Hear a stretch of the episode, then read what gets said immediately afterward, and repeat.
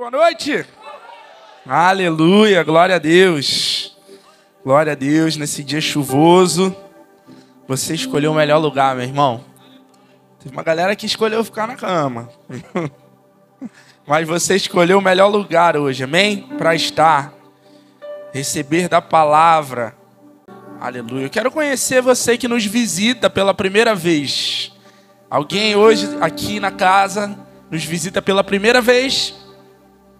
Estamos em família hoje. Opa, tem um pessoal ali atrás. Guerreiros venceram a chuva. Sejam muito bem-vindos, viu? Um dos nossos voluntários, um membro da nossa casa, vai até você te dar um abraço. Receba esse abraço em nome de, da nossa igreja. Você que não me conhece, eu me chamo Caio, sou um dos pastores associados aqui da casa. Faço parte dessa igreja junto com essa liderança maravilhosa, nossos pastores de campos, Alex e Sil, e todo esse corpo pastoral aqui. Essa galera tá à frente e juntos nós estamos avançando e construindo algo glorioso para o Senhor. Amém? E eu vou para a palavra agora. Chegou a hora da gente dar prosseguimento no nosso estudo da carta, né, de primeira carta de João. E na semana passada, Roberto esteve aqui falando sobre os capítulos é, 1 e 2, né?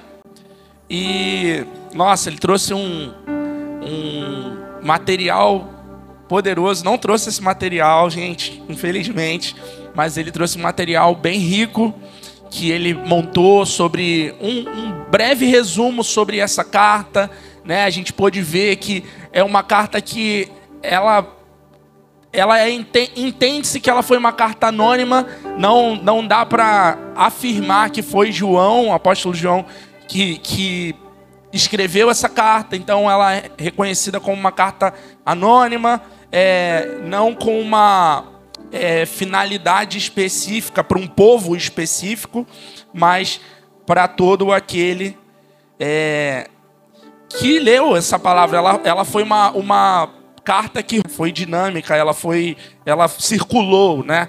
E claro, ela tinha um objetivo naquela época. Ele falou sobre o gnosticismo, né? Que era uma crença que estava é, é, desacreditando na encarnação de Jesus. Então, é, a carta ela fala muito sobre amor, a luz da palavra e trazendo isso para nós verdadeiramente crermos em Jesus. E era focada nesse objetivo. E hoje a gente vai dar prosseguimento no capítulo 3. E eu quero convidar você a abrir sua Bíblia comigo lá em 1 João, capítulo 3, no versículo 1. Eu vou falando alguns versículos aqui e vou parar para a gente é, discorrer um pouco sobre eles.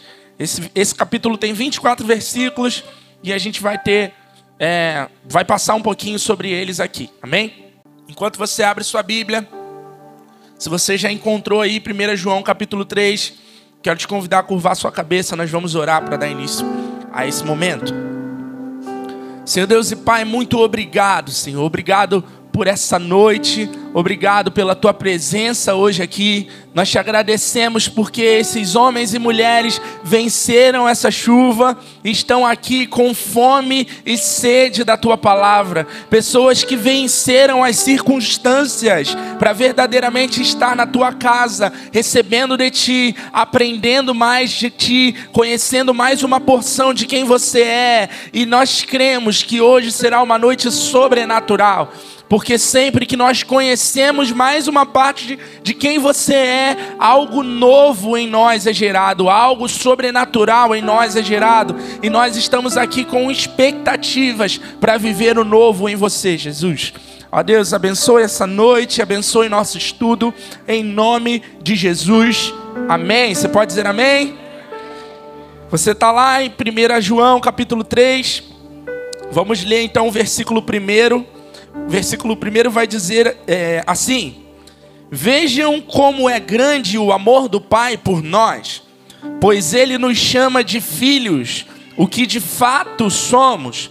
Mas quem pertence a esse mundo não reconhece que somos filhos de Deus, porque não o conhece. E lendo esse primeiro versículo, é, algo bem claro é, me deu a entender aqui o que o que o autor ele estava querendo dizer e uma das formas da expressão do amor de Deus é nos chamar de filhos. Aqui, no, logo no primeiro versículo, ele fala: Como é grande o amor do Pai, pois ele nos chama de filhos. O Senhor, o amor de Deus, ele é tão grandioso, é tão é, poderoso, que renunciou o seu único filho, e através dessa renúncia, através dessa entrega, é, foi a maior expressão de amor, e nos adotou, nos afiliou, e hoje nós somos enxertados na família de Deus, nós somos chamados filhos de Deus, pela grandiosidade do amor de Deus, que nos chama de filhos. Fala aí para o irmão que está do seu lado: você é filho de Deus. Nós fomos enxertados nessa família e essa foi a maior expressão de amor do nosso Deus, Pai. Foi a maior expressão de amor dele. Você que é pai, você que é mãe, sabe que não é tão simples você renunciar a um filho. Eu não teria essa coragem, meu irmão. Meu filho vai fazer dois anos semana que vem, não teria essa coragem.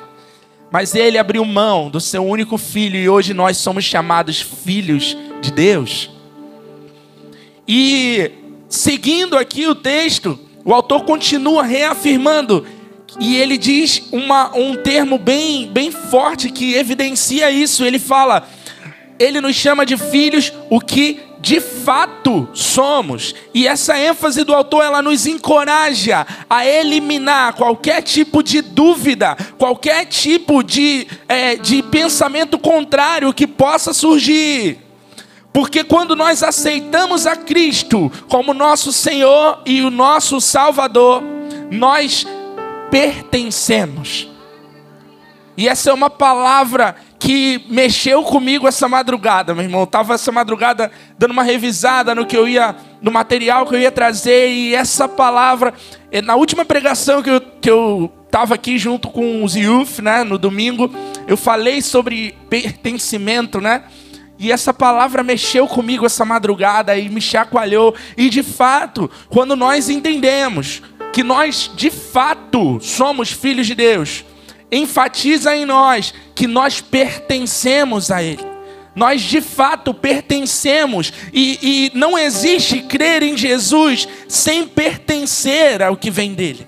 Não existe crer na obra redentora sem pertencer. E é o que eu quero discorrer com você aqui. Quando nós cremos em Jesus, de fato nós somos. Quando nós cremos em Jesus, de fato, nós pertencemos. Quando nós cremos em Jesus, de fato, nós participamos. E é isso que eu quero falar com você. Nós somos, e nós somos o quê? É como diz o primeiro versículo, nós somos adotados. Nós fazemos, nos tornamos filhos. Como filhos de Deus, nós passamos a compreender que nós vivemos nesse mundo e não pertencemos mais a Ele. Nós vivemos num mundo onde o pecado tenta dominar, mas nós não pertencemos mais ao pecado. Nós somos agora viventes nesse mundo, mas pertencentes à família de Deus. Isso faz toda a diferença quando nós entendemos que esse mundo algo que acaba, é finito, não pertence à nova natureza que nós adquirimos quando reconhecemos a Cristo, quando aceitamos a Ele como nosso único e suficiente Salvador. Nós pertencemos, nós somos filhos. Então, se você está tomando notas disso, quando nós cremos em Jesus, nós somos, pertencemos e participamos do que é dele. E o primeiro ponto, como eu disse, somos adotados. O primeiro versículo é bem claro, ele nos chama de filhos. Nós somos adotados, ele se torna o nosso pai. E eu fui buscar no dicionário, essa palavra mexeu comigo, me chacoalhou, e de fato, o significado da palavra pertencer, dentre todos os significados que tem lá, o que me chamou mais atenção era ser parte do domínio de algo. E, de fato, quando nós pertencemos a família de Deus, nós somos dominados e, e nós nos entregamos completamente ao poder de Deus. Mas quando nós pertencemos ao mundo, nós somos parte do domínio desse mundo. E o que domina esse mundo é o pecado. O que domina esse mundo são coisas que acabam, coisas terrenas, coisas findáveis.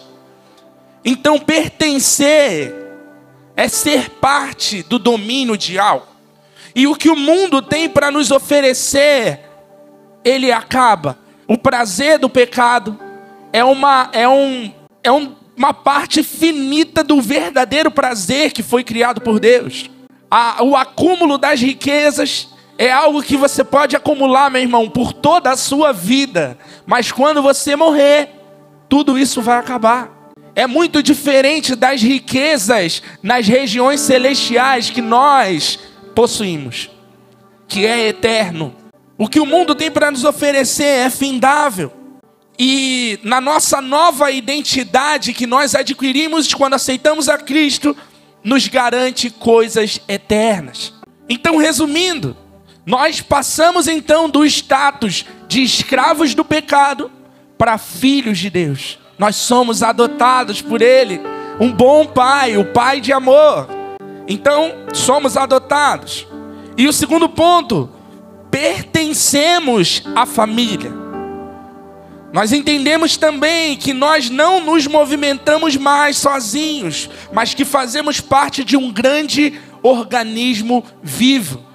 A igreja, ela não é uma organização, não é como uma empresa, mas é um organismo, é uma família, é a família de Deus.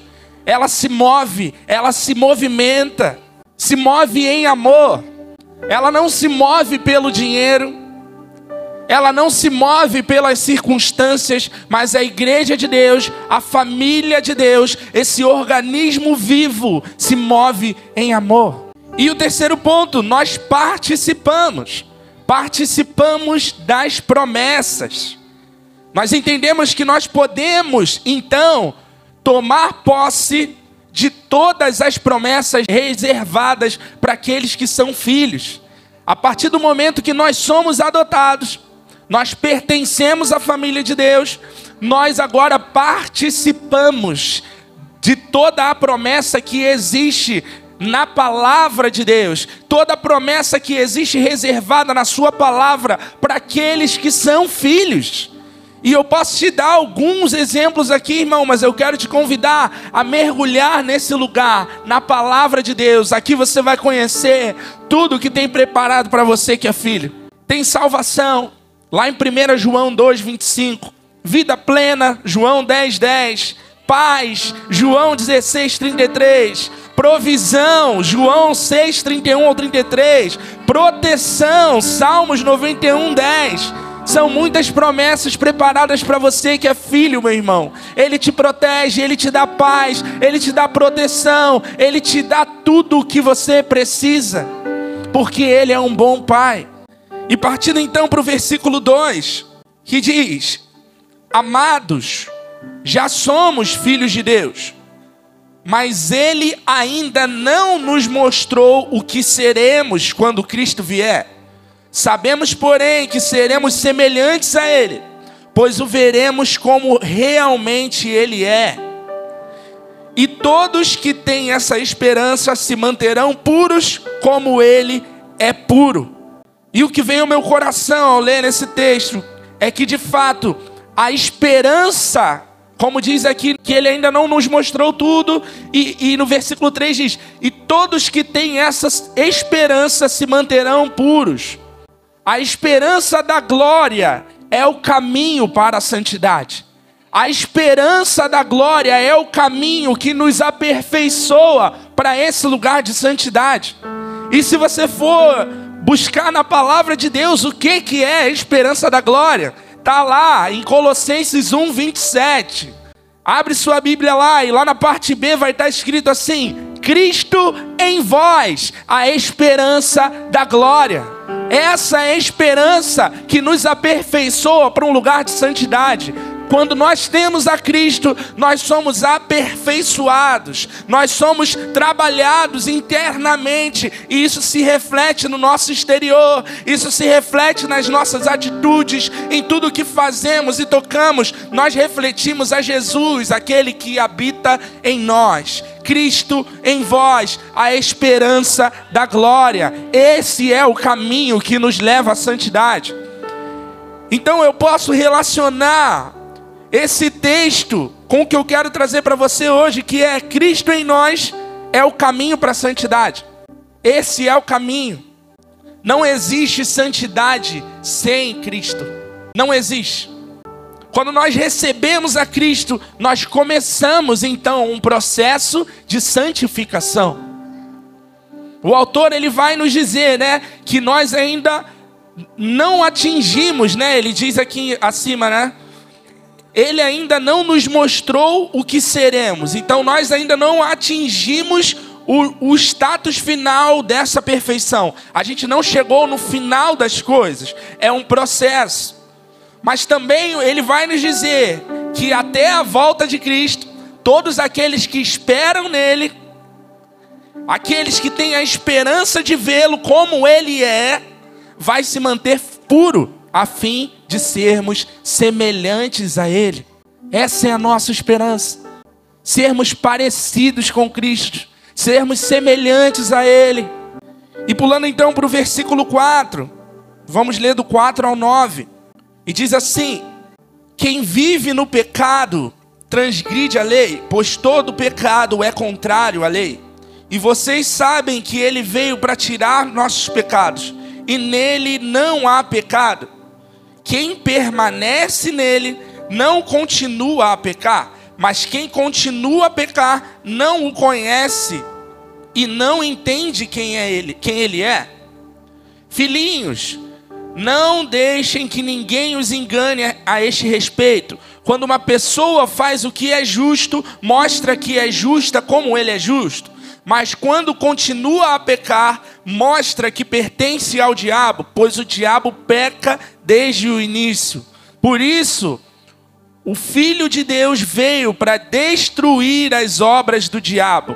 Aquele que é nascido de Deus não vive no pecado, pois a vida de Deus está nele. Logo, não pode continuar a pecar, pois é nascido de Deus. Glória a Deus por essa palavra. Nós falamos um pouco acima que quando nós estamos em Cristo, nós somos, nós pertencemos, nós participamos do que é dele. Nós acabamos de falar sobre isso.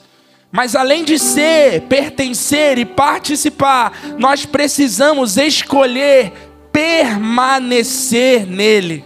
Nós precisamos escolher permanecer. É uma escolha que vem de nós permanecer nesse lugar, permanecer em Cristo, aponta para uma vida de santidade e eternidade. Permanecer em Cristo, ela é a chave do aperfeiçoamento do amor de Deus em nós.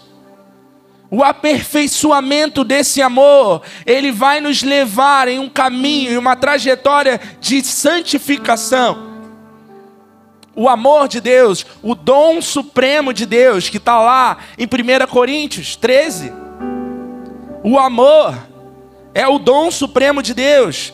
E nos versículos 4 a 8 vai dizer que o amor ele é paciente, ele é bondoso, ele não arde em ciúmes, ele não se envaidece, não é orgulhoso, não se conduz de forma inconveniente, não busca interesses, não se irrita, não se ressente do mal não se alegra com injustiça, pelo contrário, ele se alegra com a verdade. E aí, lá no versículo 7, ele vai falar: tudo sofre, tudo crê, tudo espera, tudo suporta. Isso aponta para um amor, para um lugar que permanece. Em meio às tribulações, ele permanece. Em meio às incertezas, ele crê, tudo crê. Tudo sofre, tudo crê. Em meio à demora, ele espera. Em meio ao caos, em meio às aflições, ele suporta. Esse é o aperfeiçoamento do amor de Deus em nós. Esse caminho, esse é o caminho que vai nos levar e nos fortalecer a permanecer em Cristo. Nós permanecemos em Cristo quando esse amor é forjado em nós, esse amor é trabalhado em nós. O dom supremo de Deus. Resumindo então, conforme eu aperfeiçoo o amor de Deus em mim, eu aprendo a permanecer. Olha para Jesus. Olha para Jesus. Ele permaneceu, meu irmão. Por mim, por você. Tudo sofreu, tudo creu, tudo esperou, tudo suportou. A personificação do amor. Glória a Deus. Versículo 10. Assim podemos identificar quem é filho de Deus e quem é filho do diabo. Quem não pratica a justiça e não ama seus irmãos, não pertence a Deus. Esta é a mensagem que vocês ouviram desde o princípio: que amemos uns aos outros. Não sejamos como Caim, que pertencia ao maligno e assassinou seu irmão. E por que o assassinou? Porque Caim praticava o mal e seu irmão praticava a justiça. Portanto, meus irmãos, não se surpreendam se o mundo os odiar. O seu estilo de vida vai dizer quem é seu pai. Se você olhar para a vida de Caim, você, pelo estilo de vida que ele levou, você sabe quem foi o pai dele, nas suas atitudes, como ele se portou diante do seu irmão. A palavra vai dizer que ele pertencia ao maligno, ele assassinou seu irmão, porque ele praticava a justiça. Isso é comportamento de um filho de Deus? Agora, você olhando para a vida de Abel, um homem que praticou a justiça, esse é o comportamento de um filho de Deus. Então, o seu estilo de vida vai dizer quem é o seu pai. Como você tem vivido no seu dia a dia, quando você sai dessas quatro paredes. O seu estilo de vida, de fato, tem apontado quem é o seu pai. Existe uma filosofia no mundo que todos somos filhos de Deus, né? Mas não é verdade, meu. O autor da carta ele vai deixar claro para nós que aquele que não pratica a justiça e não ama o próximo, ele diz aqui, ó, qual o versículo? Versículo 10. Quem não pratica a justiça e não ama seus irmãos, não pertence a Deus. Esse não é um estilo de vida de quem é filho de Deus. O filho de Deus ama. O filho de Deus é justo. Esse é o caminho para revelar quem é o seu pai. Esse é o caminho, as atitudes que você deve tomar para mostrar para o mundo quem é o seu pai. Você precisa amar o próximo. Você precisa ser justo. A palavra nos dá todas as chaves que nós precisamos para evangelizar, meu irmão. Todos somos criaturas de Deus. Isso nós podemos afirmar. Todos somos, somos criaturas de Deus, mas somente nos tornamos filhos quando nós reconhecemos a obra redentora de Jesus. Quando nós reconhecemos que Ele morreu e o seu sangue nos libertou do pecado das amarras do pecado. E aí sim, nós nos tornamos filhos de Deus. Quando nós reconhecemos isso. Então é preciso reconhecer, é preciso ser, pertencer, permanecer e reconhecer. Versículo 14. Se amamos nossos irmãos, significa que passamos da morte para a vida. Mas quem não ama continua morto. Quem odeia seu irmão já é assassino. E vocês sabem que nenhum assassino tem dentro de si a vida eterna. Sabemos que é o amor porque Jesus deu sua vida por nós. Portanto, também devemos dar nossa vida pelos nossos irmãos. Se alguém tem recursos suficientes para viver bem e vê um irmão em necessidade, mas não mostra compaixão, como pode estar nele o amor de Deus?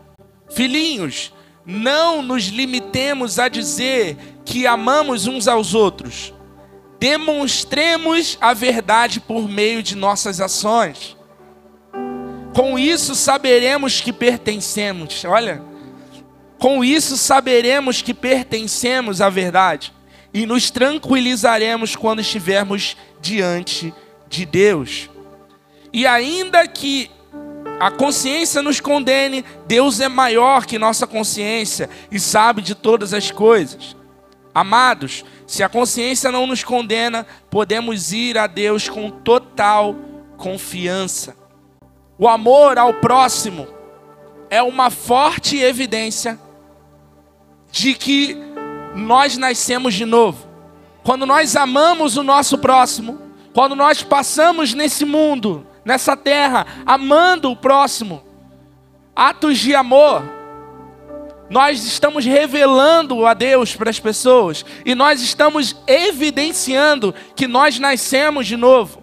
Aquele que não nasce de novo não ama, não ama o verdadeiro amor, ama as coisas, ama a, a, a necessidade de estar com o próximo. Isso não é um amor, mas é, é necessidade, é sua próprio, o seu próprio egoísmo, o seu próprio ego. Tudo é para alimentar a si mesmo e não para amar, não para exalar o amor de Deus. Sabe? Você consegue entender isso? Então, quando você ama, é evidente que você nasceu de novo.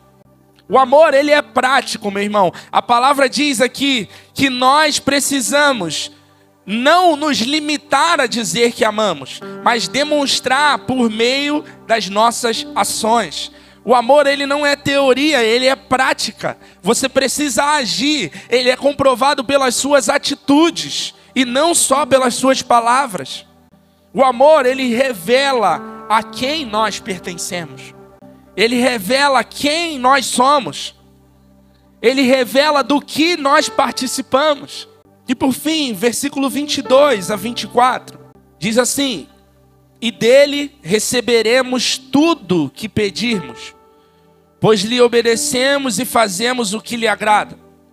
Este é o seu mandamento, que creiamos no nome de seu Filho, Jesus Cristo e amemos uns aos outros conforme ele nos ordenou. Aqueles que obedecem a seus mandamentos permanecem nele, e ele permanece neles. E sabemos que ele permanece em nós, porque o espírito que ele nos deu permanece em nós.